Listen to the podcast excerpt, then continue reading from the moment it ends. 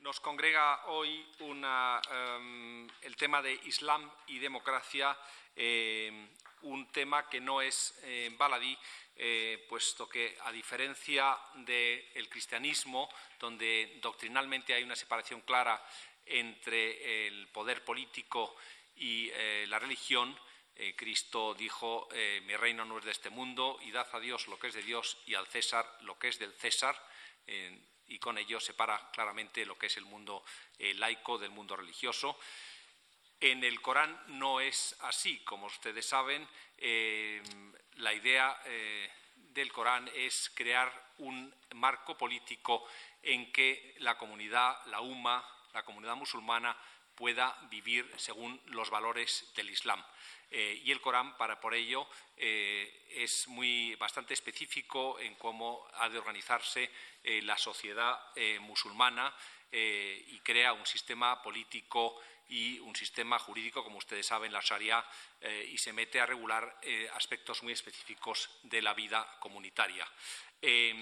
por consiguiente, esto hace que se plantee la se haya planteado a lo largo de los tiempos la compatibilidad entre Islam y democracia.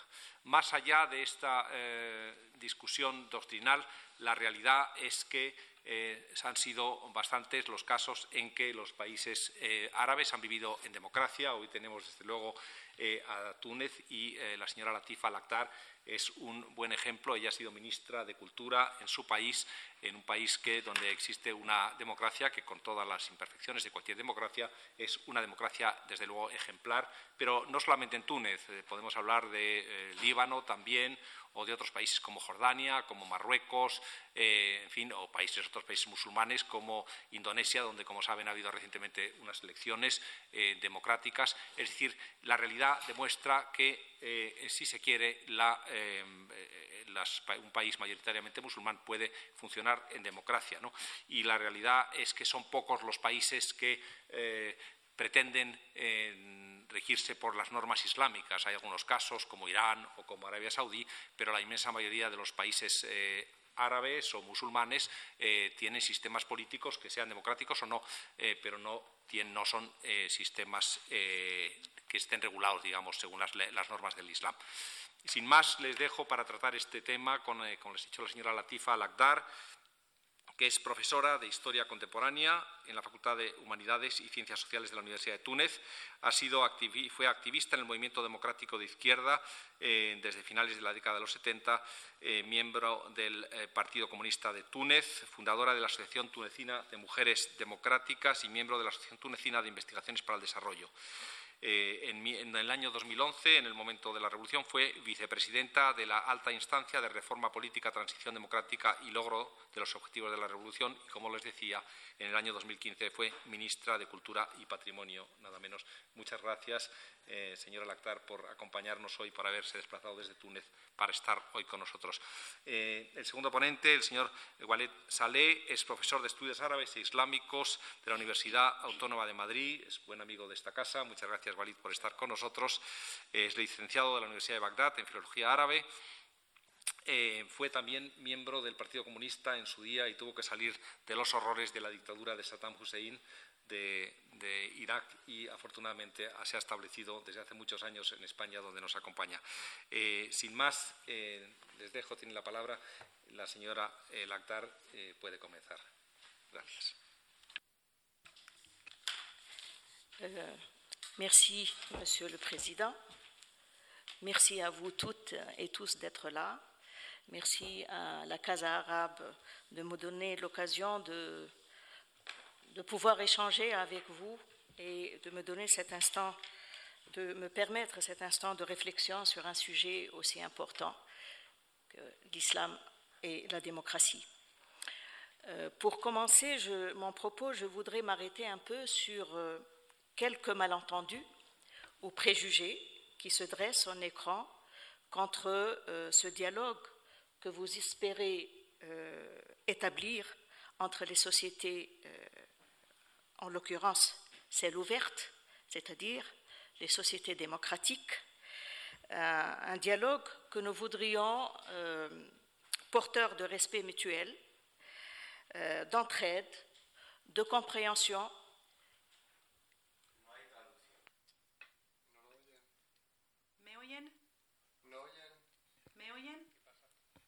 ¿Se está oyendo la traducción? ¿Se está oyendo? Vale, bien.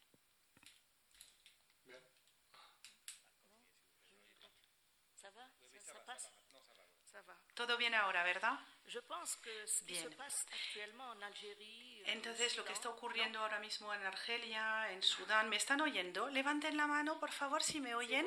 La, si oyen la traducción. Bien, parece que algunas personas sí y otras no. Ok.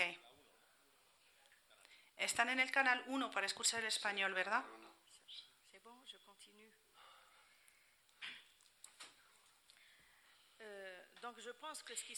Decía que lo que está ocurriendo en la actualidad en el Sudán, en Argelia, lo que está ocurriendo en Túnez desde el 2011, lo que ocurrió en Egipto y en la mayoría de los países árabes, eh, independientemente de la- la conclusión eh, de cada sociedad, es eh, como una negación y una rectificación seria de la mirada que se eh, tiene eh, que tiene mm, cierto occidente eh, sobre la actitud de estas sociedades, la de aportar la idea democrática y reivindicarla.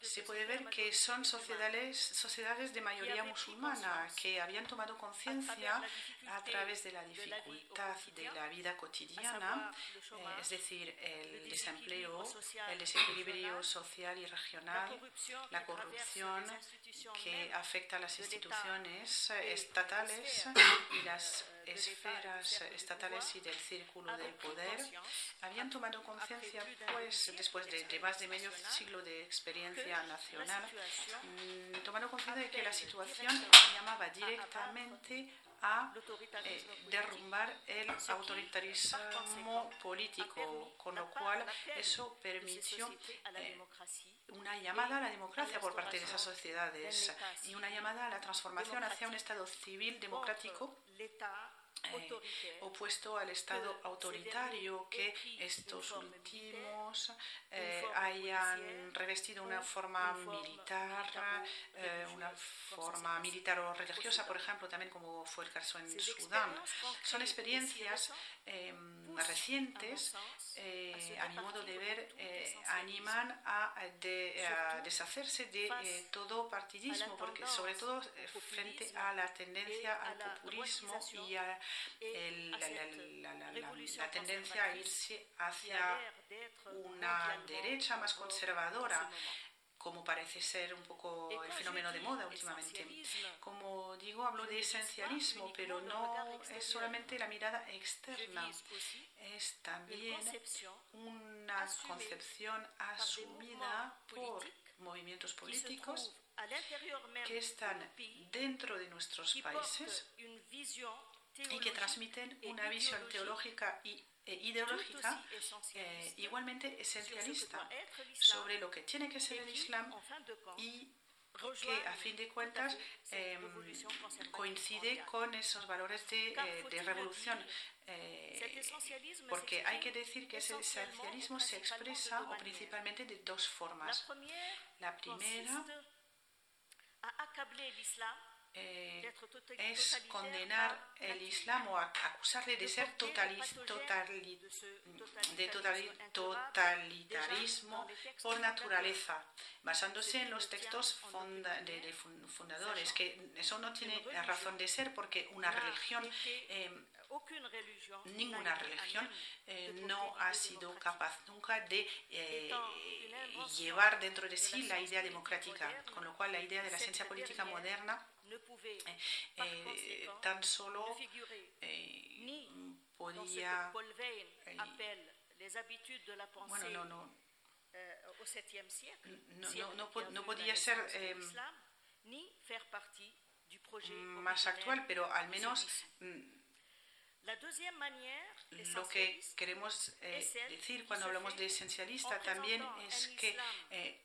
hay una representación de un Islam desencarnado en relación a las mutaciones históricas y en relación a sus actores políticos y sociológicos, eh, sacándolo de contexto, manteniéndole en las categorías de la- del pensamiento medieval, eh, fijándole en términos, los términos de sus primeros pronunciamientos, eh, apartándolos de cualquier posibilidad de lectura abierta a través del engranaje de un absolutismo teológico y ideológico, eh, buscando al mismo tiempo a imponerle con ese contenido anacrónico a eh, sociedades enteras. Para ser todavía más claro en este aspecto, quisiera añadir que no se trata de reprochar eh, nada a la época clásica del Islam que ha sido eh, que ha permitido concebir eh, un poco sus, eh, sus fundamentos, no, no reprocharle de no haber planteado las problemáticas de la separación del poder político y religioso, porque mm, eran, bueno, mm, había, estaban los teólogos de su tiempo que trabajaban en su época, con lo cual la situación era distinta. Ahora todo ha cambiado y en la actualidad es, bueno, toda el ejército, todo el ejército de teólogos eh, contemporáneos eh, nuestros son muchas veces de otro tiempo y los aliados em, del islamismo de hoy. Y a ellos se les puede reprochar intentar mantener esta religión en eh, una atemporalidad y evitar eh, ponerla a prueba de historia. Eh, para convertirla en una religión que eh, lleva hasta el infinito su crisis de adaptación al mundo, con todas las desgracias que eso puede acarrear y está acarreando en la vida cotidiana y en todas partes eh, donde esta ideología mm, ha podido existir. La revolución tunecina se ha producido en una sociedad de mayoría musulmana y eso es lo que quisiera abordar eh, aquí. Eh, hablar de la no validez de eh, la reacción autoritaria de sociedades amorfas, sumisas, un terreno no adecuado al nacimiento de una democracia, pues todos esos elementos están cayendo en el olvido. pero esta revolución y las demás en todas partes están revelando una voluntad popular de eh, recuperar el tiempo perdido de alguna manera. Para muchos se trata de revoluciones post-islamistas Por mi parte, yo hablaría más bien de revolución contra lo inacabado, contra lo históricamente inacabado, contra lo que la historia no ha querido o no ha permitido acabar o incluso en relación con algunos temas eh, no ha permitido existir. Lo inacabado en lo que fue un reformismo religioso o eh, una puesta a prueba de la modernidad por parte del Islam desde el siglo XIX lo inacabado justamente ha dejado un espacio en blanco, vacío, eh, en el que se ha ido desarrollando el islamismo. Lo inacabado, cuyo proyecto de emancipación nacional en el plano socioeconómico, lo inacabado, lo inexistente en la construcción nacional del Estado de Derecho, de libertades individuales y de la ciudadanía. No se trata aquí de analizar todas las dimensiones del problema. Sin embargo, el tema eh, requiere, ante todo, tratar la relación del Islam eh, en sus distintas expresiones, su relación con la cuestión democrática, ahora que estas revoluciones lo han permitido, en concreto, a través de la revolución tunecina. Como saben, el Estado en Túnez se construyó desde sus primeros años de independencia eh, sobre un proyecto de secularización. Para esto em, ha, establecido un vínculo entre la ideología reformista que había conocido el país desde mediados del siglo XIX, eh, lo, que, lo que pudo eh, conceder a Túnez una cara moderna en varios aspectos. La idea de Bourguiba el primer presidente del Estado tunecino, eh, su idea de la relación entre Estado y religión eh, era la de establecer lo que llamamos históricamente el modelo césaro-papista, es decir, el modelo en el que se somete la religión a las instituciones y a lo que está en juego eh, a nivel estatal, eh, es decir, el Estado Nacional tunecino moderno, en el caso que nos ocupa. Varias medidas relativas al derecho, la enseñanza, la, la magistratura, la economía, eh, las relaciones entre hombres y mujeres, se, se tomaron en este sentido según esta perspectiva, para eh, limitar eh, el poder religioso dentro de los límites del poder eh, societario del Estado. Es un proyecto, hay que subrayarlo, ha beneficiado de la adhesión activa de una amplia mayoría de la sociedad tunecina. A partir de finales de los años 70,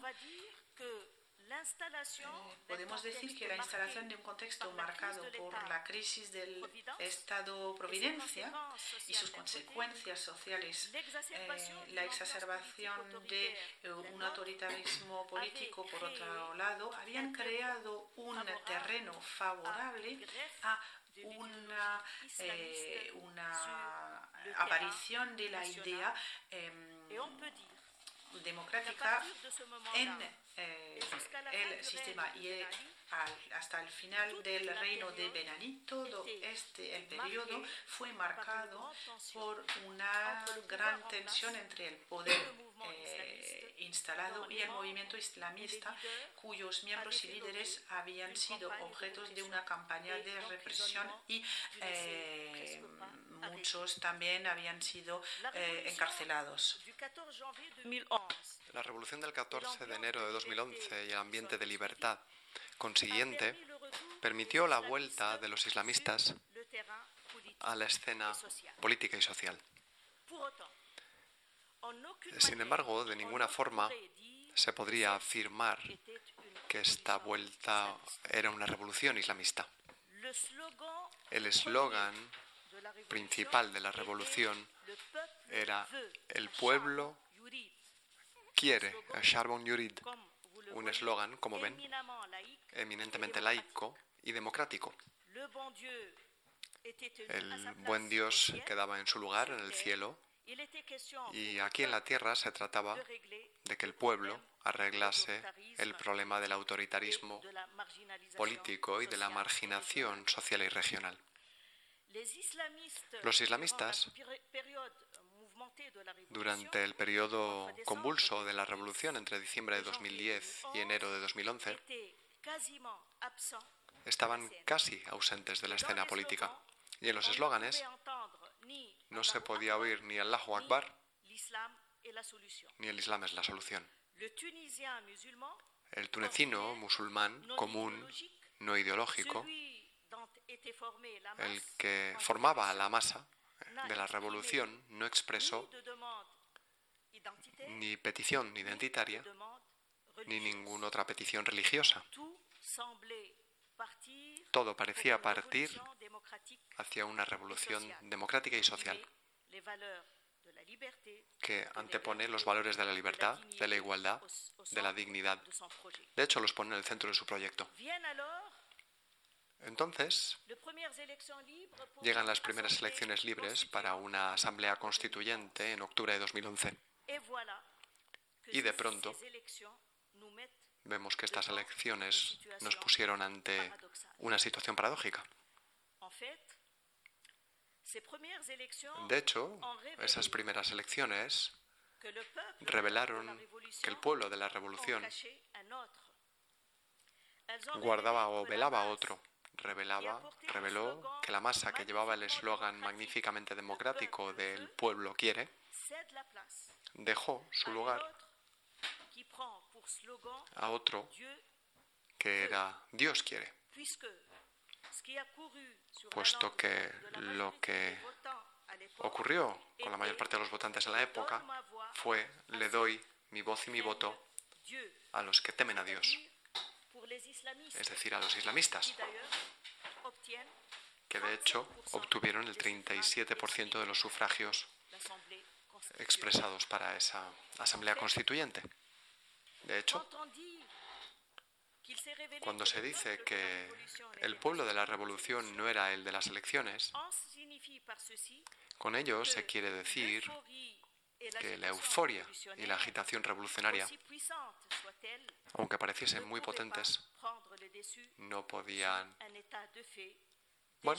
tomar la mano sobre un estado de hecho ya instalado en la sociedad tunecina. Para plantear el problema de forma diferente, podríamos plantear la pregunta directamente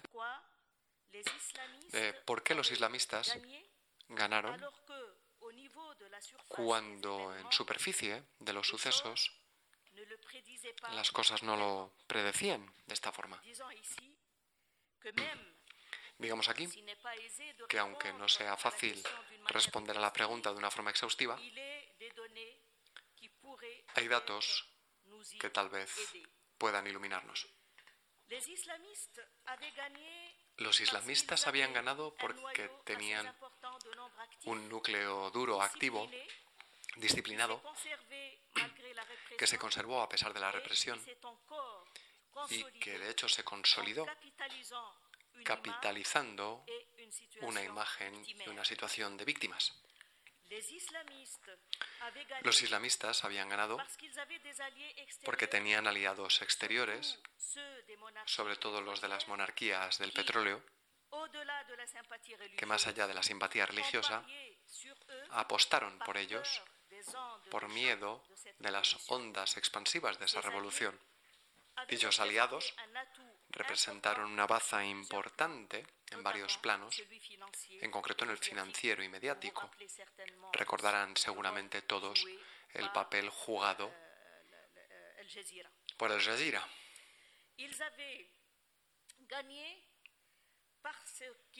Ganaron porque tenían el apoyo de Occidente. Con Obama, a la sazón, como líder, con esta idea de alternativa islamista al poder autoritario en la región, que apoyó algo que se preparaba al menos desde 2005, y no solo citaré el discurso del Cairo aquí. Ganaron también porque los jóvenes que desencadenaron la revolución, esos mismos que reivindicaron la idea de una asamblea constituyente y de una nueva constitución, no se inscribieron en el censo electoral y no lo han hecho hasta hoy, fenómeno que requiere, de hecho, ser analizado seriamente. Finalmente, y en suma, y para tomar al pensador Gramsci su lenguaje, se podría decir que los que hicieron la guerra del movimiento, es decir, los jóvenes de las regiones, los jóvenes parados, los sindicalistas, la sociedad civil laica, los partidos de oposición laica que resistieron a la dictadura de Ben Ali, todos, todos aquellos que habían llevado adelante esa guerra de movimiento con las manifestaciones en la calle, la vigilancia de los barrios, las huelgas entre el 17 de diciembre de 2010 y mediados de febrero de 2011, todo ese mundo perdió frente a aquellos que habían llevado a cabo meticulosamente, de forma directa o mediada, una auténtica guerra de oposición. Directamente, los islamistas supieron desde finales de los años 70, a través de un discurso identitario, islamo-identitario, aprovechar del desgaste, aprovecharse del desgaste de la legitimidad del poder en, curso y movilizar el potencial de islamidad, por así decirlo, de la sociedad. Lo que de hecho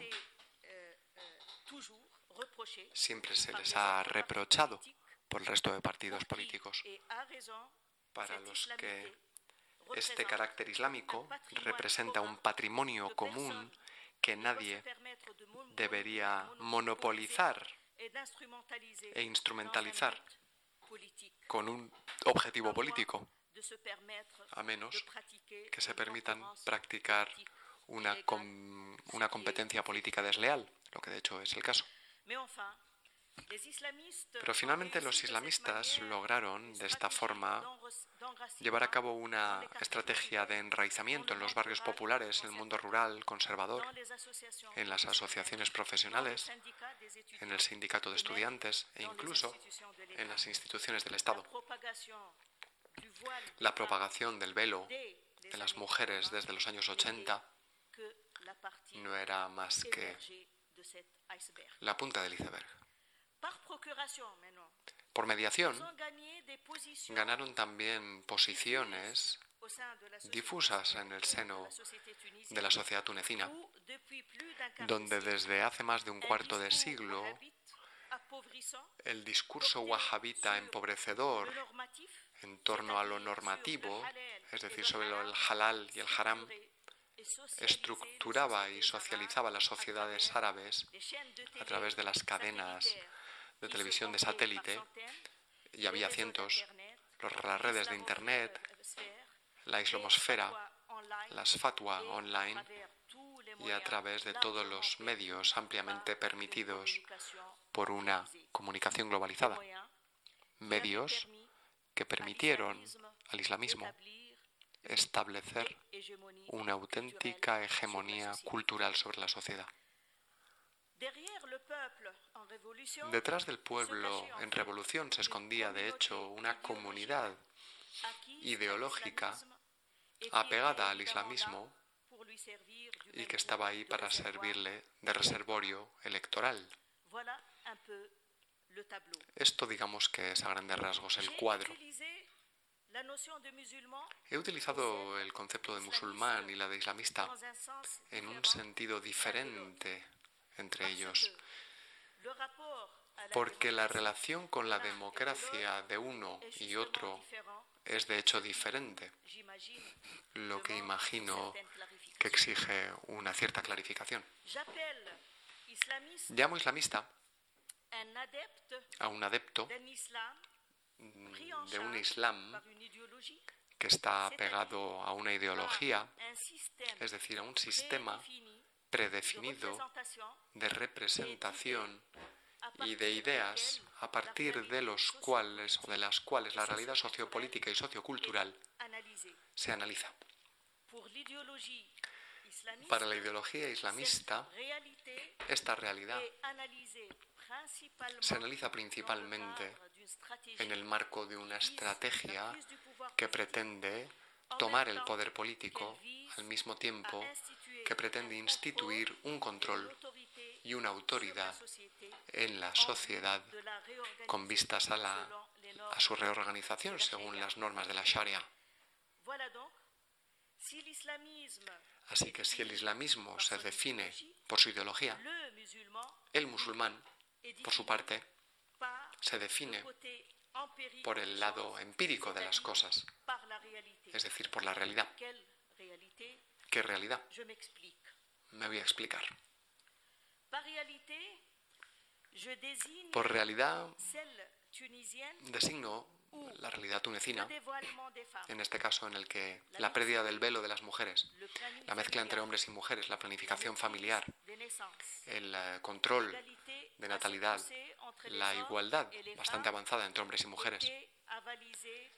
Todo ello estaba avalado por la sociedad y había reinado un acercamiento continuo entre la sociedad tunecina a este orden secularizado, incluso cuando la ideología islamista en competición empezó a tomar cuerpo en el seno de la sociedad tunecina. Esta realidad nos presenta por sí misma la definición del musulmán no ideológica o no ideológico, el que está libre de acorazarse ideológicamente y que eh, blinda y establece su yo, el, refuerzo del yo interior, que no opone su fe a la realidad, pero que libre de esta ideología había adquirido casi por intuición, diría, una conciencia histórica reformista, no dominada por lo teológico y que se integra a la realidad o a esta realidad como un europeo cristiano se integra en la realidad de su país. Así, desde la aparición de la ideología islamista en competencia y de esta comunidad ideológica también en competencia con el resto de la sociedad, estamos en un país donde coexisten dos sociedades en cierta forma.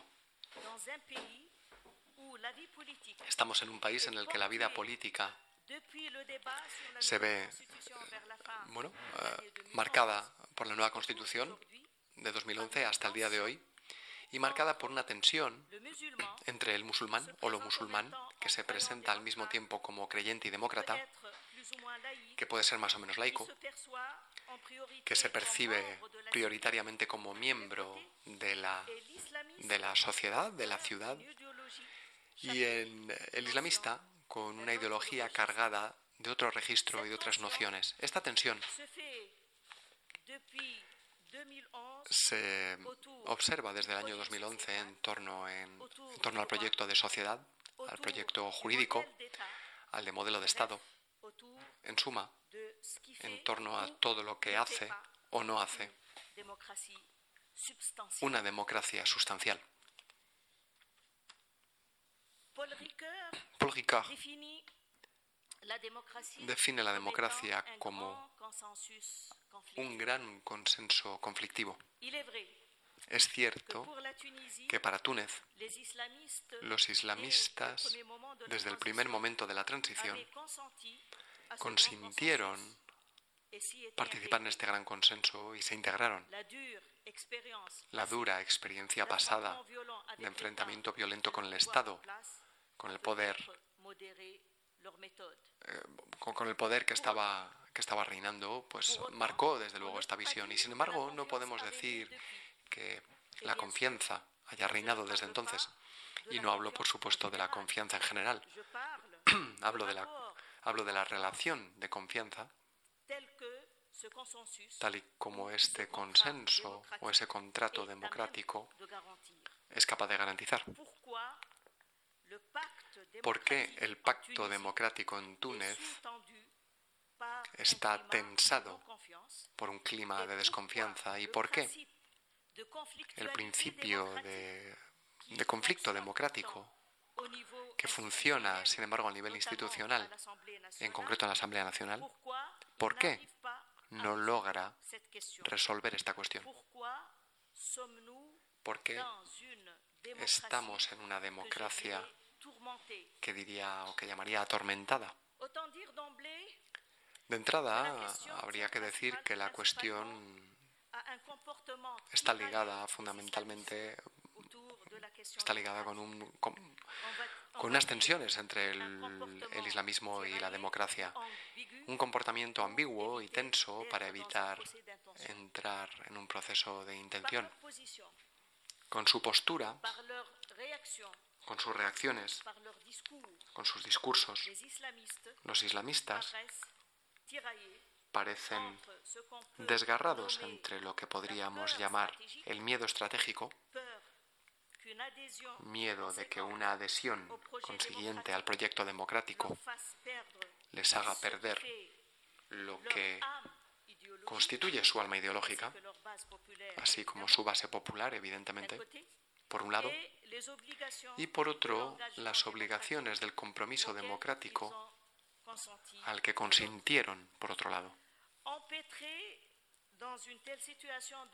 Digamos que bloqueados, en cierta forma, por este desgarro, muchos indicios demuestran que el Islam político recurre a menudo a las astucias para, bueno, para no decir directamente al engaño.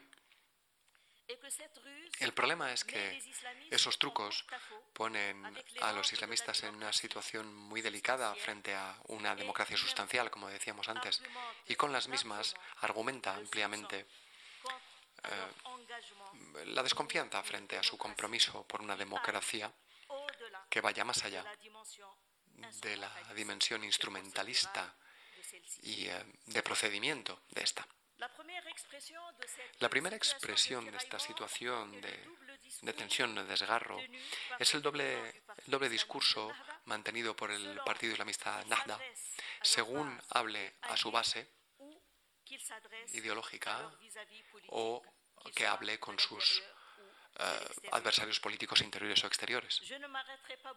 No me detendré mucho en los detalles, aunque el diablo, el diablo está en los detalles, como se suele decir.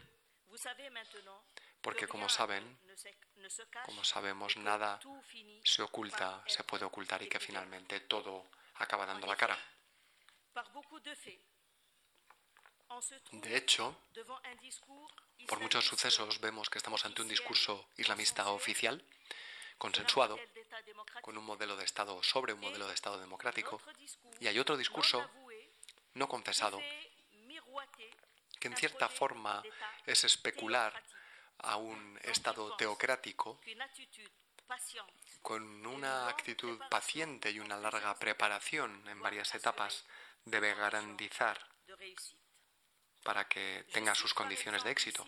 Cito aquí, por ejemplo, las grabaciones eh, sacadas de Rashid Ghamouchi, presidente del movimiento islamista Nahda, con líderes salafistas venidos de algunos países del Golfo sobre la paciencia que hay que tener para llegar al proyecto final, empezando por asegurarse de infiltrar o de infiltrarse en las instituciones del Estado, como la policía y el ejército, o el de la confesión que se hizo por Abdel Fattah, Fattah Muru, el segundo del partido, explicando que eh, la nuclearización islámica de la sociedad debe ser estratégica y tener el objetivo de las generaciones futuras, es decir, no apostar eh, por una democracia laica inesperada, sino en los hijos de esta. Queremos a sus hijos.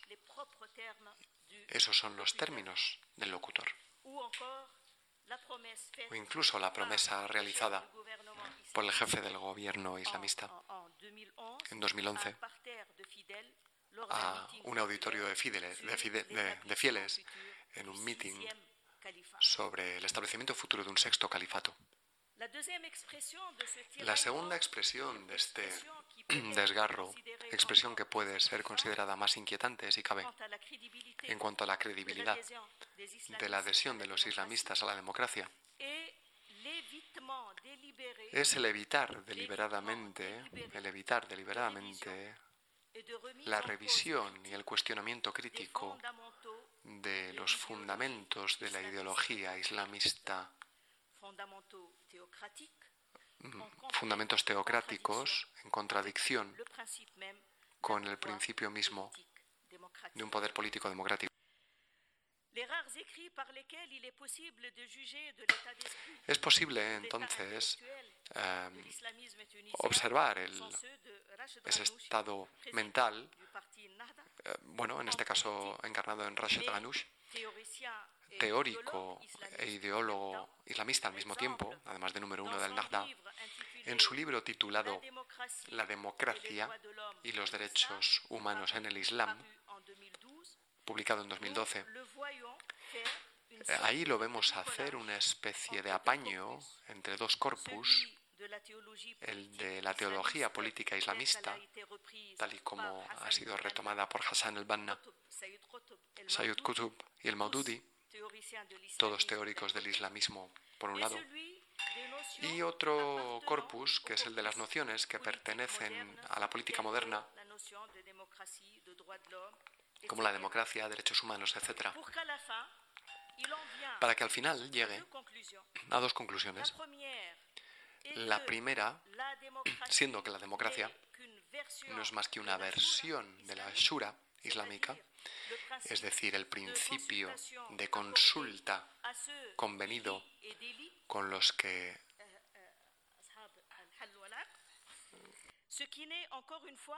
con los que hacen y deshacen.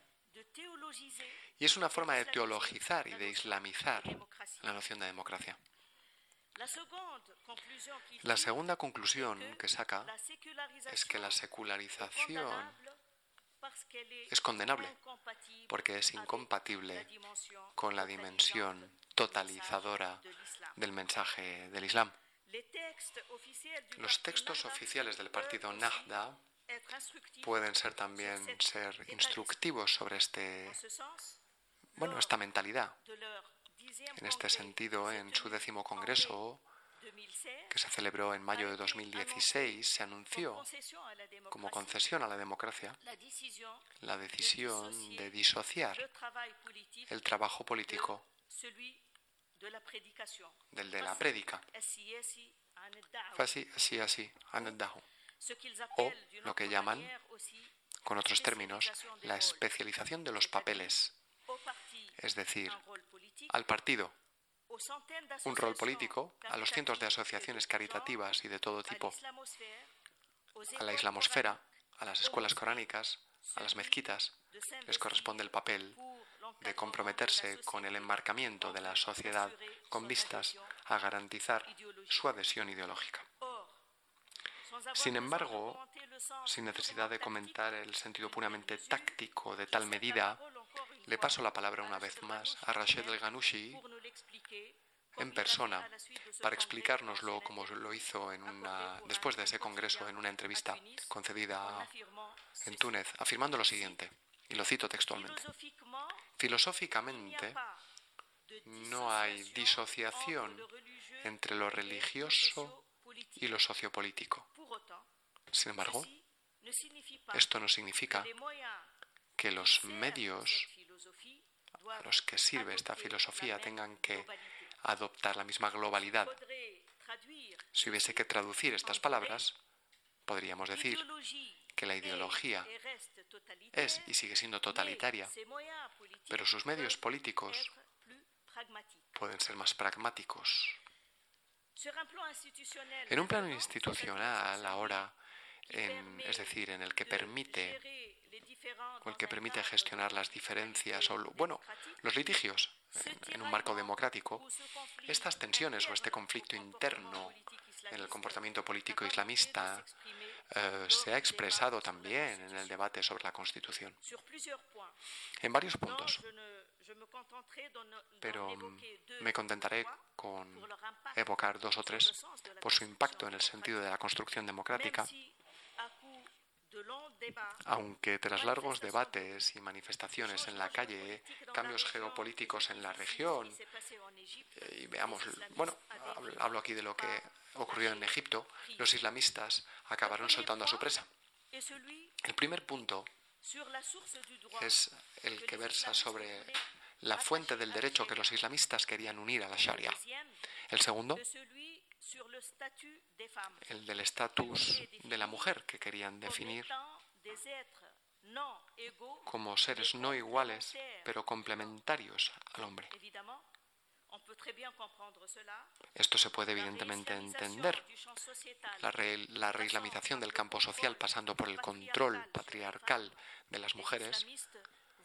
Bueno, pues con esta propuesta los islamistas querían evitar que las mujeres fuesen ciudadanas de pleno derecho e iguales a los hombres. Querían que fuesen complementarias al hombre. En este mismo sentido, otro conflicto se está alarmando desde el mes de agosto del año pasado en torno a un proyecto planteado por el presidente de la República sobre la igualdad en la sucesión entre hombres y mujeres. Una vez más, su miedo estratégico les empuja a decir o a rechazar el proyecto en nombre de la sacralidad de lo que consideran ser claramente dicho o indicado en el Corán, es decir, el ayat del Bayinet. Evidentemente no se puede mencionar todos los, todos los temas que jalonan desde hace ocho años la historia de este gran consenso conflictivo de la democracia. Sin embargo, hay muchos indicadores que demuestran que los islamistas, aceptando aún así el juego democrático, no por ello están rindiéndose a la democracia. Y su comportamiento político se encuentra muy a menudo contrariado por sus creencias ideológicas.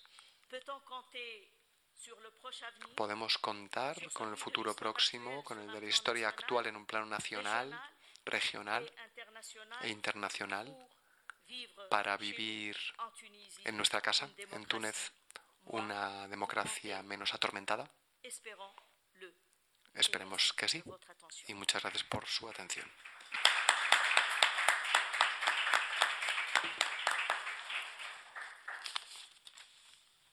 Muchas gracias, eh, señora eh, Lactar, por su exhaustiva explicación de cómo eh, en Túnez ha discurrido la coexistencia de un partido islámico que tiene una relevancia muy importante en la vida política nacional con un sistema democrático.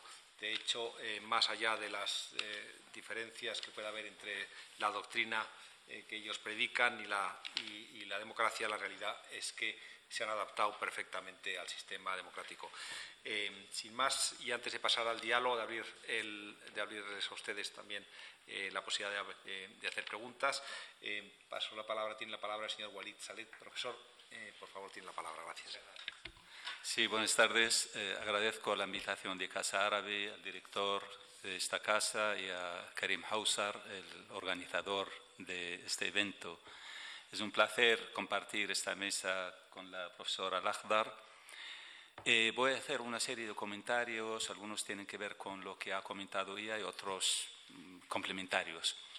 Eh, yo creo que es muy interesante lo que ha comentado, especialmente en aquello que, tiene que ver con el doble discurso de los islamistas. Yo me acuerdo cuando Ghanouchi llegó al aeropuerto de Túnez después de 20 años de exilio eh, había muchísimos periodistas que le preguntaron eh, que si su partido Nahda iba a presentar un candidato para la presidencia del gobierno de Túnez. Dijo que no. Si va a prohibir el vino, la cerveza, etcétera, en los bares porque Túnez es un país eh, turista, dijo que no. Si iba a prohibir a las mujeres ir a las playas con bikini, etcétera, dijo que no. Y cuando realmente alcanzó el poder en el primer gobierno, que tuvo mayoría, en aquel momento intentó hacer todo lo que había dicho que no. Yo creo que eso es lo habitual que encontramos en la mayoría de los eh, islamistas, eh, por lo menos eh, lo que yo he estudiado y lo que yo he, conocido. ¿Es el Islam realmente eh, un sistema político, eh, como decía uno de los eh, egipcios, los líderes egipcios, clérigos egipcios conocidos, que decía que el Islam era los tres Ds en árabe, din, dunya y daula, es decir, religión, vida, Estado. Hay muchos estudiosos que niegan esta realidad. Uno de los más importantes es Ali Abdurraziq, eh, que escribió en el año 1925 un libro eh, que es El Islam o Sul Hukum, el Islam y los fundamentos del poder. Ali Abdurrazak niega esta realidad. Es muy importante la fecha de 1925 porque justo en, aquellos tiempos, en aquellos años, estaban hablando de la continuidad del el califato islámico, porque justo un año antes un año antes eh, el califato otomano, el, califa musulmán otomano, eh, se había extendido, había acabado. Entonces eh, los musulmanes, muchos, muchos tenían interés en continuar lo que significaba aquel califato. Y de hecho el rey en aquel momento de Egipto se propuso para ser el nuevo califa musulmán. Pero, como digo, eh, después salieron muchos textos, especialmente lo que eh, he mencionado de Ali Abdurrazak, que niega realmente que el Islam haya sido en algún momento eh, como un sistema político, como una teoría desarrollada para ser apto para gobernar una sociedad. Es decir, él consideraba o considera que el Islam siempre ha sido instrumentalizado eh, por parte del poder para eh, manipular y para eh, gobernar con intereses muy concretos, muy determinados. El otro asunto es lo que ha comentado también la profesora Al-Akhbar, tiene que ver por qué razón han surgido los islamistas y el islamismo, por qué ha subido a la, esfera, a la esfera pública en la mayoría de los países árabes y musulmanes. Yo creo que la revolución iraní en el año 1979 fue el momento más importante, más eh, básico para esta situación. Desde aquel tiempo ya cada vez había más eh, presencia del islamismo en, la esfera pública y en las sociedades. Hemos visto, por ejemplo, cómo eh, hubo cambios importantes en Egipto, en Irak, en toda la zona. Eh, creo que las, especialmente en el tema de las minorías y las mujeres, este, este, asunto se puede apreciar mucho más. Es decir, eh, si nos fijamos en las mujeres en los años 50, 60, las películas egipcias lo dicen, las sociedades que vimos, que conocimos en aquellos tiempos, lo demuestran. Eh, realmente, por ejemplo, el, panuelo o el hijab apenas se veía en las calles de los países árabes y la gran países la gran mayoría de los países musulmanes, entre ellos, por ejemplo, Irán o Turquía pero después cada vez se veían más. Es algo muy indicativo, no es casual. Los poderes políticos, aunque fueran laicos, realmente castigaron duramente a los políticos adversarios, especialmente la izquierda. La izquierda fue muy castigada en Siria, muy castigada en Irak, muy castigada en Egipto. Eh, Anwar Sadat en los años 80 eh, antes incluso eh, fue aliado de los islamistas en Egipto. al mismo tiempo él era, digamos, aliado de, Estados Unidos y de Occidente, pero realmente en aquellos tiempos se hizo también aliado de los islamistas, que precisamente ellos son los que lo mataron en el año 1981. Saddam Hussein, siendo un hombre laico, en los años 90, después de la Segunda eh, Guerra del Golfo, hizo lo que se conoce como la campaña de la fe.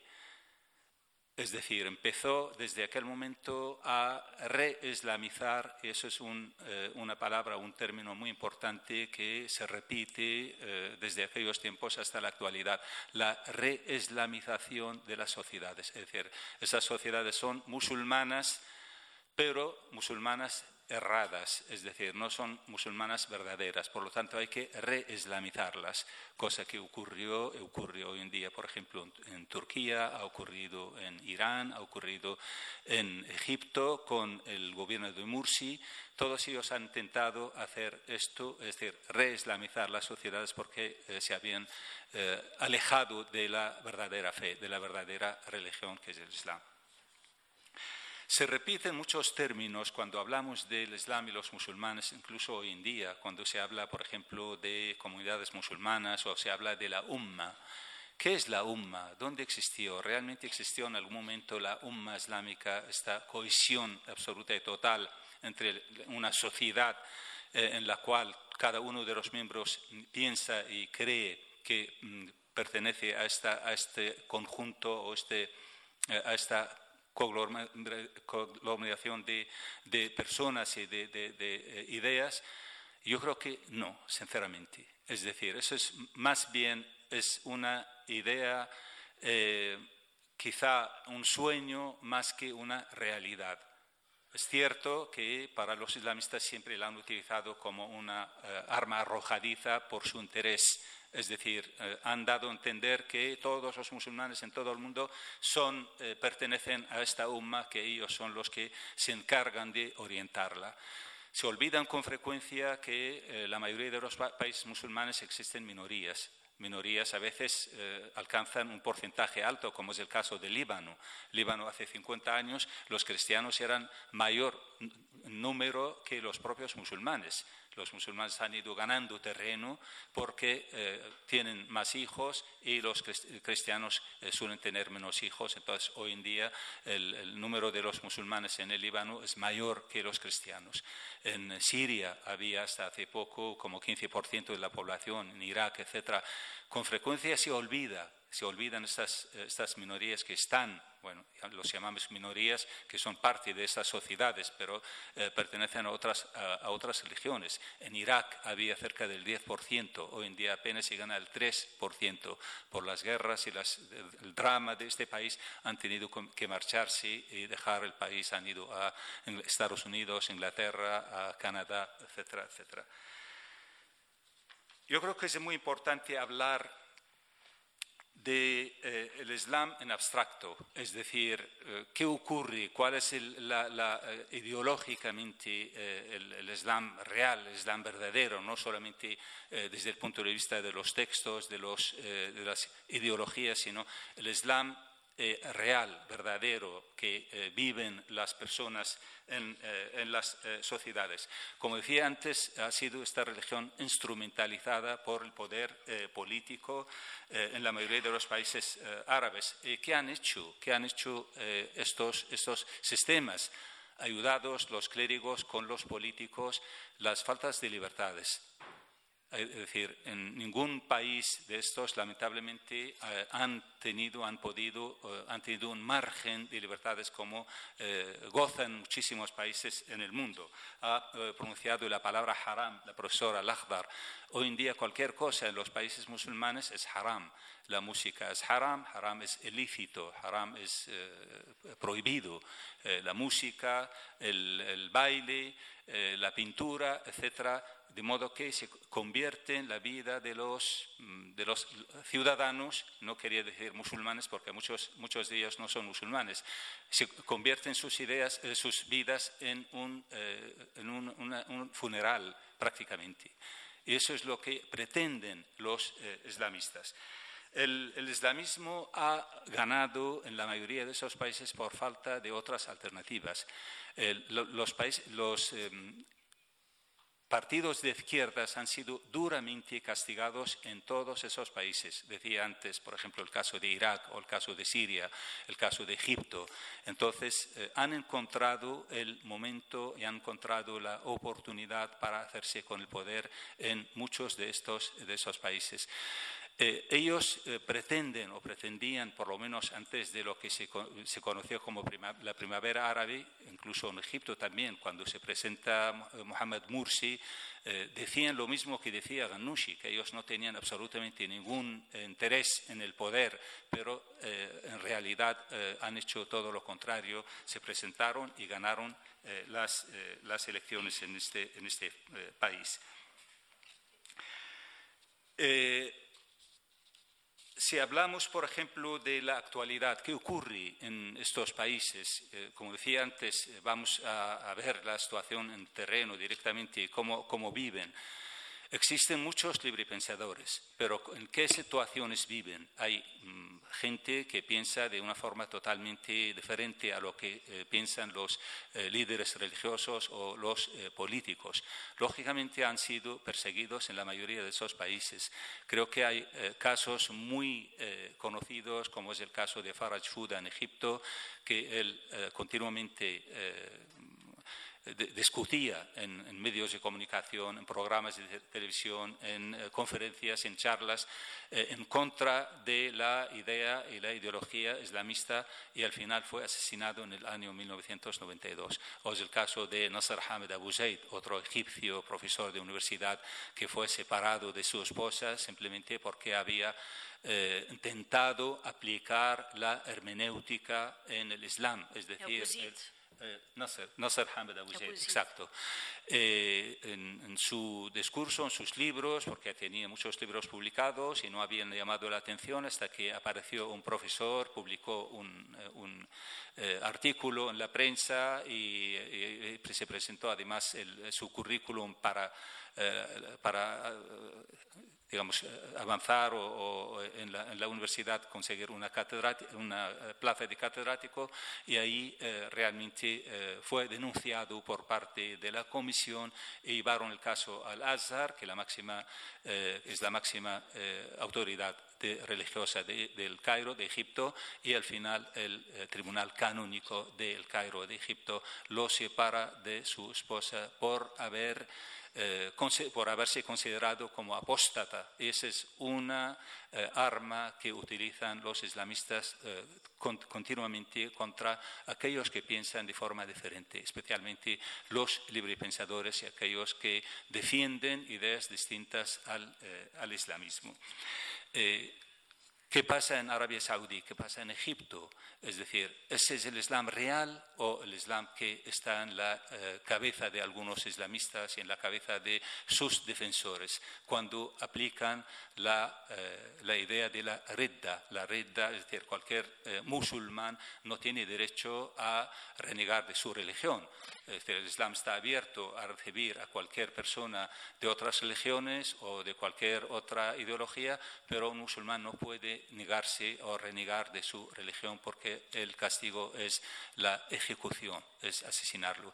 De los 57 países que pertenecen a la Organización de la Cooperación Islámica, que son 57 países de mayoría musulmana, 13 países tienen condena de muerte a aquellos que reniegan de su religión. Entre ellos está Irán, está Arabia Saudí, está Emiratos Árabes, en fin, hay 13 países que tienen esta condición. Eh, aplican el hudud, son los castigos corporales, los castigos eh, duros, es decir, desde el asesinato hasta eh, latigazos en cuanto al eh, adulterio, el, asesinato, etc. están ahí al orden del día, lo encontramos no solamente en, Arabia Saudí, en Irán, sino también lo encontramos en Kuwait, lo encontramos en Sudán, lo encontramos en, en otros, otros muchos países. O, por ejemplo, eh, el tema de, la apostasía, como decía antes. Eh, realmente todas estas, circunstancias que estamos viendo, que han vivido, que están viviendo en los países eh, musulmanes o de mayoría musulmana, ha hecho que hubiera una reacción. Esta reacción es bastante desconocida, mm, por lo menos aquí en el mundo occidental. ¿Qué ocurre con los jóvenes en, estos países. Es decir, realmente son creyentes, practicantes que van a la, mezquita, etc. O hubo una reacción contraria. El Instituto Gallup, eh, el instituto alemán conocido, eh, además de otras universidades americanas, como es el caso de la Universidad de Detroit, han hecho hace eh, cuatro años, en el año 1914 y 1915, estudios en muchos países árabes y musulmanes en relación con la eh, falta de creencia, es decir, el aumento del ateísmo. El, ateísmo está en aumento en todos estos países. En, un país como en Egipto, por ejemplo, existen cerca del 10% de ateos, cosa que anteriormente no se conocía, esta realidad. Incluso en Arabia Saudí, un país que es mucho más difícil para ser ateo o no creer en, esta religión, pues existen de forma eh, anónima, se hicieron eh, encuestas y aparecen este tipo de datos. Lo mismo ocurre en Turquía. En Turquía, país, aunque es eh, mucho más abierto en comparación con otros países eh, de mayoría musulmana, pero eh, ocurre esta misma circunstancia también. El número de ateos cada vez es mayor.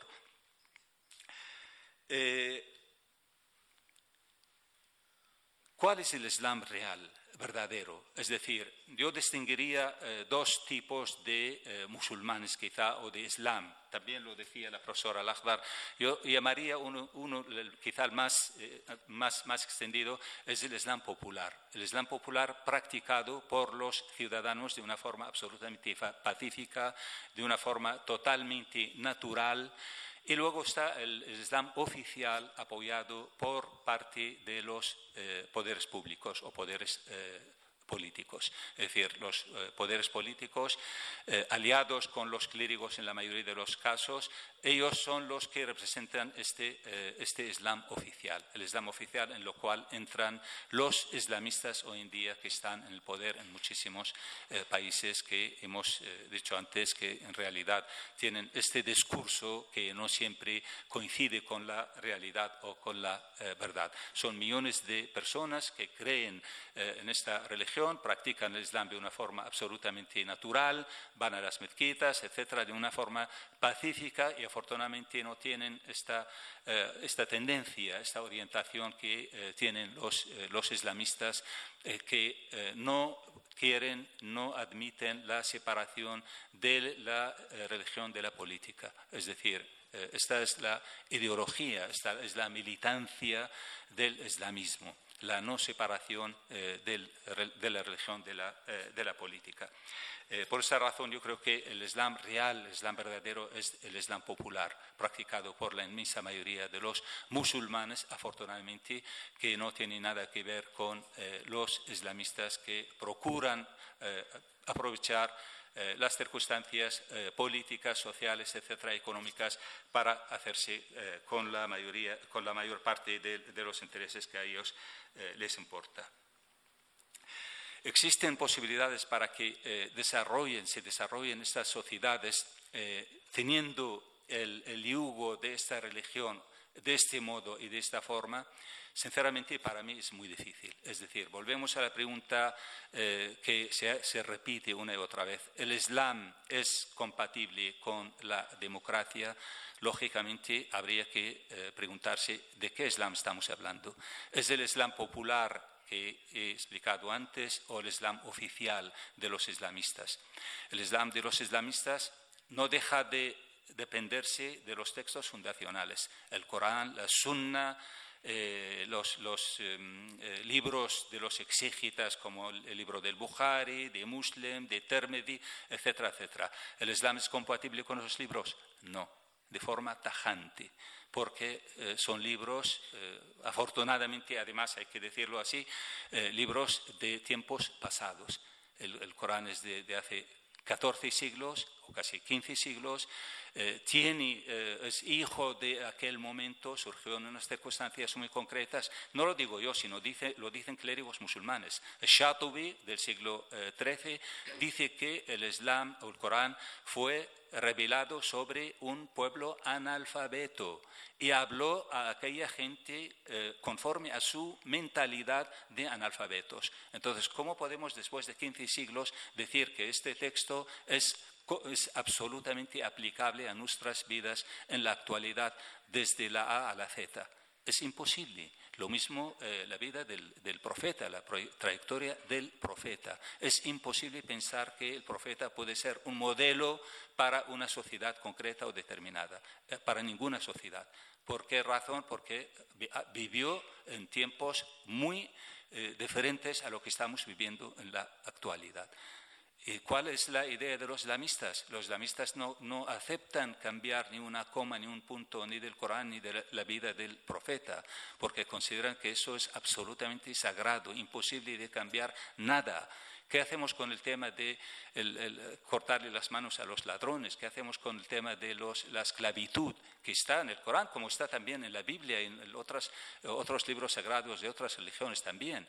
Es decir, podemos aceptar hoy en día, esto no va en contra de los derechos humanos que eh, están aceptados por toda la humanidad, están aceptados por toda la humanidad, lamentablemente, pero no están aceptadas, por ejemplo, por parte de estos, lo que he nombrado antes, eh, la eh, organización de la cooperación islámica. Es decir, ellos tienen su propia, su propia declaración de derechos humanos. La Declaración Universal no la admiten, no la aceptan. Y la primera cláusula que pone la Declaración de los Derechos Islámicos pone que toda la humanidad somos siervos de Dios.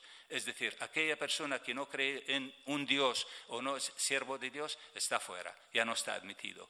La mujer sigue siendo dependiente del hombre, no tiene ella su independencia. Eso está en, eh, la Declaración de los Derechos eh, eh, del Islam. Entonces, realmente estamos cayendo en unas contradicciones tremendas. Eso lo tenemos que saber, lo tenemos que ver, lo tenemos que tratar. Es decir, no podemos hablar simplemente de un Islam abstracto que es muy bonito, eh, muy, muy, eh, digamos, eh, decorado para mucha gente y no, no bajamos al, al, al, suelo, a la tierra, para ver qué es lo que pasa, cuáles son los textos, cuáles son las fuentes que alimentan a estos grupos, especialmente los islamistas.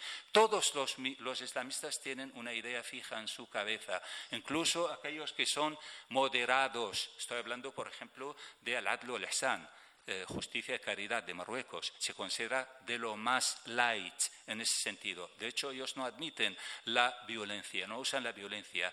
Pero su idea, si leemos los libros de Abdussalam Yassin, encontramos que eh, la creación, la instauración del Estado Islámico es idea fundamental.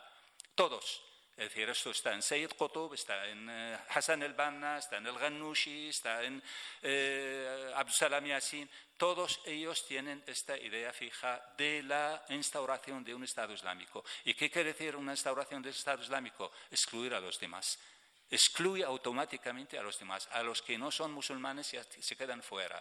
No tienen el derecho que tienen los musulmanes. Es decir, volvemos 15 siglos atrás para poner eh, etiquetas a aquellos que no son musulmanes, que tienen que pagar impuestos, que tienen que ser diferentes, etcétera, etcétera. Es así, son los textos. Yo no estoy diciendo nada de, mi cosecha, porque leemos los textos y los vemos ahí. Eh, lo que preguntaba antes, ¿cómo pueden avanzar estas sociedades en estas circunstancias? Realmente, realmente hace falta una agitación, una revolución. Lamentablemente, eh, los países árabes, especialmente con la primavera árabe, esperaban este cambio. Esperaban, como decía la profesora antes, eh, no era el, Islam, la religión, el Islam o el hal, el Islam es la solución, como dicen eh, los islamistas de Egipto, los, los, de Hassan el-Banna, los hermanos musulmanes de Egipto, que es su eslogan el Islam o el hal, el Islam es la solución. Ellos salían para reclamar derechos, reclamar libertades, pero lamentablemente el poder al final ha caído en la mayoría de esos países en manos de los islamistas que son enemigos de las libertades, son enemigos de la... Estamos viendo esto con, con Urdugan. Urdugan está en un país que ha sido tradicionalmente el más democrático desde tiempos de Ataturk, que eh, ha dejado la religión, digamos, ha separado la, política de la religión, pero estamos viendo cómo la, vuelta hacia los orígenes del Islam. Cada vez hay más normas y más reglas de reislamización de la sociedad turca. Y esa es la realidad, esa es la realidad de, todos los islamistas que tienen esta idea fija. Por lo tanto, yo creo que hace, falta una auténtica revolución para acabar con estas circunstancias. Los eh, mm, ciudadanos que son de religión determinada, sea musulmana o sea cristiana, nunca pueden ser incompatibles con la democracia. Es decir, eh, esta pregunta muchas veces que hacemos, no el Islam, sino hacemos la pregunta si los árabes eh, o los, que proceden de los países de mayoría musulmana son compatibles con la democracia. Las personas sin ninguna duda. Es decir, los ciudadanos no tienen ningún problema con los valores occidentales los valores democráticos. Del mundo occidental se ha tomado muchísimas cosas, incluida la democracia. Esta democracia es falsa, la que dice shura, o amrum shura bainahum. Es decir, los islamistas mm, eh, alegan que ellos tienen su propia democracia, que es la shura. ¿Y qué es la shura? Si, realmente estudiamos los libros eh, estos, vemos que la shura simplemente el líder político pide consejo al círculo más, más eh, estricto, más cercano a él, pero los ciudadanos no pintan nada, ni votan, ni piensan, ni eligen, ni nada de nada. Por lo tanto, yo creo que esto es una manipulación tremenda. La democracia occidental es una, eh, una solución estupenda, pero es mucho más eh, sería la solución la laicidad, es decir, la separación de la religión de la política es fundamental en estas sociedades. La única forma para que realmente puedan avanzar es que sean sociedades absolutamente secularizadas, unas sociedades laicas, porque existen una gran cantidad de eh, religiones, gran cantidad de lenguas, gran cantidad de orígenes diferentes, y esos son problemas serios y reales como lo han sido a lo largo de la historia. En cambio, la laicidad mal entendida por parte de algunos, especialmente el señor Al-Qaradawi, con la fama que tiene en el Jazeera, que ha mencionado también la profesora antes, eh, que 80 millones de personas lo, veían en su programa Sharia al-Hayat, la Sharia a la vida, eh, él dice que eh, la, laicidad es igual que el ateísmo. Es decir, este interés que tiene mezclar ateísmo con laicidad, pero la laicidad no es el ateísmo exactamente. La laicidad es la la separación de la religión de la política. Eh, en cambio, eh, los islamistas en realidad no les interesa en absoluto porque no creen en las libertades y no creen, ellos quieren dominar en el nombre de la, de la religión. Y ya termino con una observación que creo que es muy importante, estamos en el mundo occidental, en Occidente, eh, creo que hay una eh, especie de bonismo eh, especialmente en la izquierda occidental, que mira hacia los islamistas de una forma muy eh, cómplice. Es decir, le da mucha pena que haya desaparecido, por ejemplo, Morsi de Egipto o que algunos eh, islamistas que sean perseguidos por, por, sus ideologías, etc. Y yo creo que eso es un error muy grande porque tienen que conocer bien su ideología, tienen que conocer Morsi, qué es lo que hizo en su momento. Se puso por encima de los tres poderes eh, del Estado. Eh, lo mismo que es hoy en día en Irán, en el ayatollah. El ayatollah está por encima del Parlamento, por encima del presidente del gobierno, puede cesar el presidente del gobierno en cualquier momento, eh, puede disolver el Parlamento iraní. ¿no? Entonces, eso es lo que estaba haciendo Mursi. yo no estoy a favor de ninguna manera de un, de un golpe de Estado como fue después con, con Sisi, pero es que eh, la situación con Mursi era peor, sinceramente. Ese es el gran problema eh, del, islamismo cuando eh, toma el poder y, lo, lo, aplica. por lo tanto, yo creo que este esta actitud de la izquierda occidental para mí es una actitud absolutamente errónea y esta complicidad no tiene razón de ser en absoluto. Tienen que entender bien, conocer bien la ideología de los islamistas, leer sus textos, conocer su eh, forma de entender la vida y las libertades y luego actuar. Y ya eh, simplemente también quizá lo, lanzaría como una pregunta para la profesora Al-Akhbar. Eh, tiene que ver con lo mismo, hemos mencionado el tema de la mujer, que es un tema muy, muy eh, importante en estas sociedades árabes y musulmanas. El tema del feminismo creo que es también un, tema bastante presente en las sociedades estas en Egipto, en Siria, en Irak, etc. Túnez fue líder en ese sentido. Tahir Haddad eh, en los años 50 escribió su famoso libro eh, Imra'atuna fi Sharia al Hayat, nuestra mujer en la Sharia y la vida y creo que la, mujer tunecina ha tenido siempre la, bandera para eh, estar delante de otras eh, mujeres eh, de, digamos, del mundo árabe-islámico. pero aquí en el occidente también se habla, y bueno, hoy en día se ha convertido en una moda, el, el feminismo islámico. Yo personalmente veo que hay una gran contradicción en este término. Es decir, ¿qué es el feminismo islámico? Estamos hablando de una religión tanto el, Islam como el cristianismo, como el judaísmo, sabemos perfectamente cuál es su postura de la mujer es decir, yo creo que en ninguna de esas religiones, y en las religiones en general, la mujer sale mal parada. El tema del feminismo, el feminismo lo entiendo como un movimiento liberal, laico, secularizado, etc. Y entonces, no sé si se casan bien estos dos términos y me gustaría mucho que la profesora Lachdar eh, nos aclarara este, este tema. Pues muchas gracias.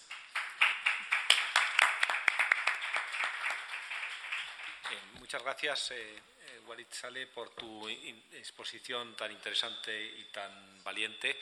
Eh, bueno, yo creo que se han planteado aquí muchísimas cuestiones, ¿no? De una forma por parte de los dos, eh, pues muy, muy clara, muy directa. Eh, bueno, ahora les toca a ustedes, si, lo desean, hacer preguntas, pero quizá pudiéramos comenzar dando la palabra a la profesora Lactar para que pueda contestar la, pregunta que le ha formulado el profesor Salé. Muchas gracias. Sí, muchas gracias. Muchas gracias, señor Walid.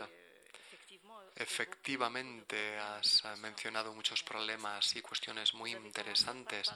Has empezado hablando de esta dimensión auténticamente luminosa y extraordinaria que apareció en el mundo musulmán en el siglo XIX y de la que he intentado hablar también el espíritu reformista del Islam, dentro del Islam, en los países musulmanes. Y has mencionado también a Ali Abdel Razak, que es un personaje religioso Hizo sus estudios en la mayor institución religiosa de Egipto, que es Al-Azhar, la mezquita del Azhar, la universidad del Azhar. Es profesor, era profesor él mismo en esta institución religiosa.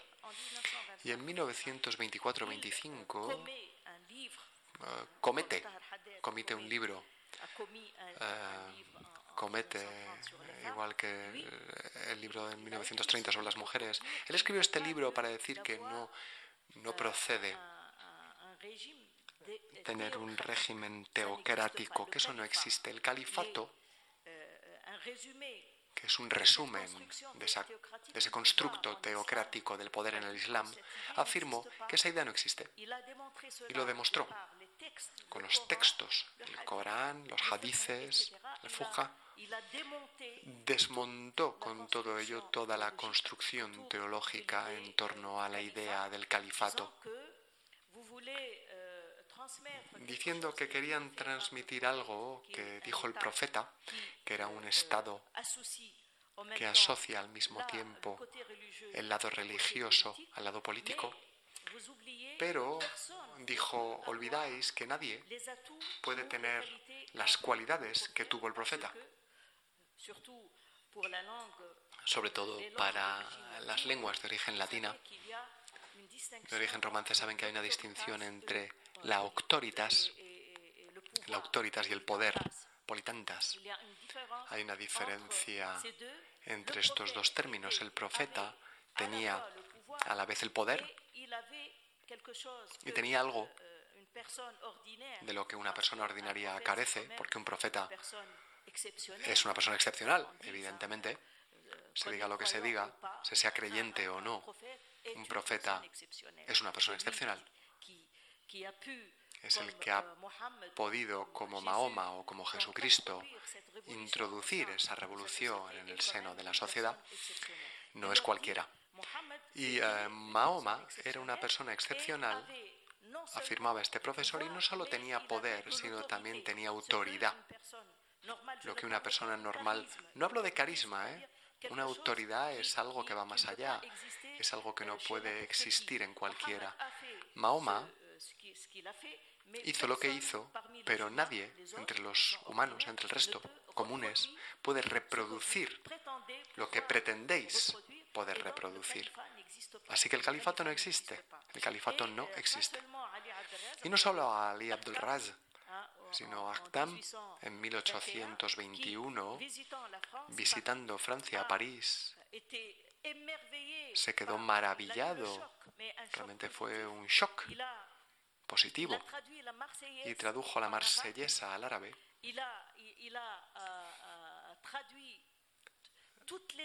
Tradujo todos los conceptos democráticos de la época como la constitución y hablaba en, árabe del constitución.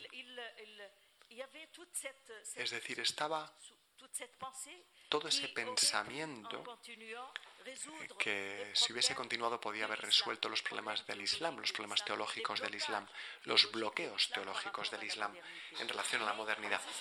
Pero los islamistas después pues prácticamente nos hicieron perder todo ese patrimonio reformista, puesto que enlazaron dos siglos de reformismo musulmán para vincularlo con conceptos que en realidad nos llevan 14 siglos atrás.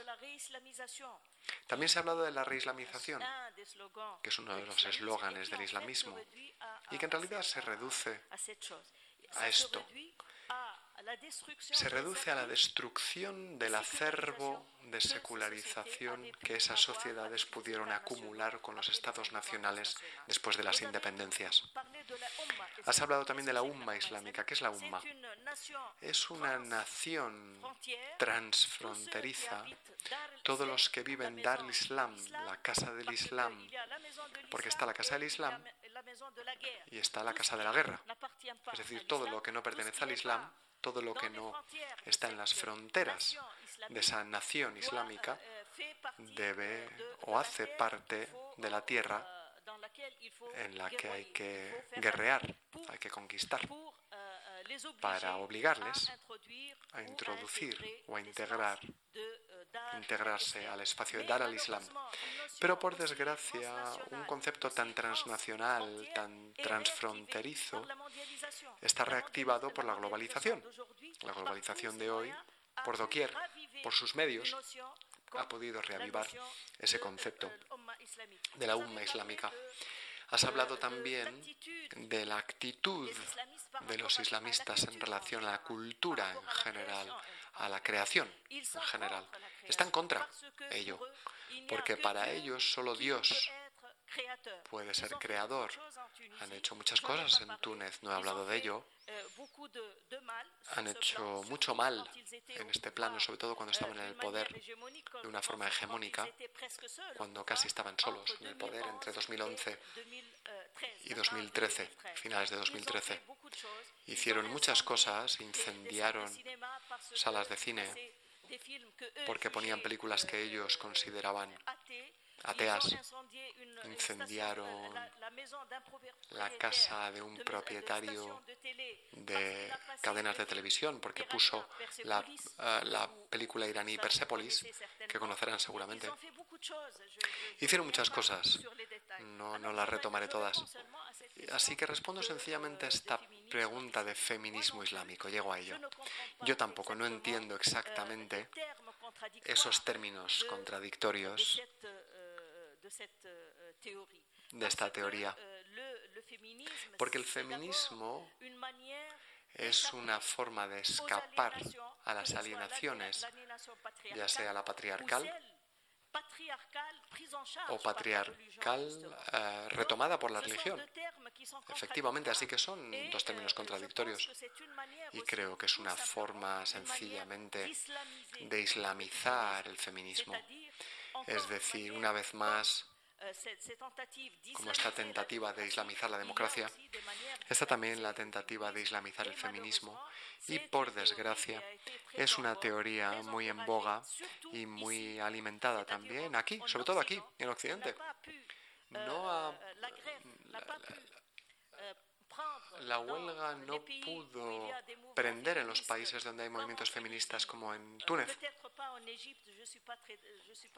Tal vez no en Egipto, no lo conozco en detalle, pero en Túnez, de todas formas, la teoría de islamismo, de feminismo islámico, no, no, no prendió, no prendió, porque efectivamente hay un movimiento feminista que se remonta a los años 20 del siglo pasado, que está muy enraizado en el seno de la sociedad tunecina, que fue retomado por los pensadores reformistas, entre ellos uh, los que ha mencionado uh, Walid, como Tahla Haddad en los años 30, que escribió su libro Las mujeres en la Sharia y en la sociedad. Y en 1930 pidió la igualdad en la herencia para hombres uh, y mujeres, para las mujeres musulmanas. Em, es decir, no hay nada, ningún obstáculo que pudiese evitar llegar a esa igualdad. El Estado tunecino de Bourguiba retomó esta idea feminista. Y saben que en eh, Túnez tenemos las eh, leyes más avanzadas en relación al mundo musulmán en cuanto a las relaciones hombre-mujer y que a pesar de, la existencia, como decía, de esta, de esta ideología que hace una competencia desleal, eh, que mencionaba antes, la ideología islamista, estamos aún así avanzando en la cuestión feminista. Y últimamente está ese proyecto en debate sobre la igualdad en la sucesión. Pero hay bastantes avances en esta cuestión, como por ejemplo la anulación, la derogación anulación, porque no se trata de una ley, de la circular sobre el hecho de, de, que una musulmana, una tunecina, en este caso, que no tenga el derecho de casarse con un no musulmán. Antes, eh, ese candidato eh, pasase delante del mufti de la Jumhuría para anunciar su conversión al Islam y poder así desposar a una mujer musulmana. Esta ley ya no existe y ya no existe porque porque las feministas tunecinas llevaron a cabo un combate estos últimos años en presencia de esta ideología islamista. en competencia hemos podido imponer cosas muy importantes en este plano, que un feminismo islámico de ninguna forma podría adoptar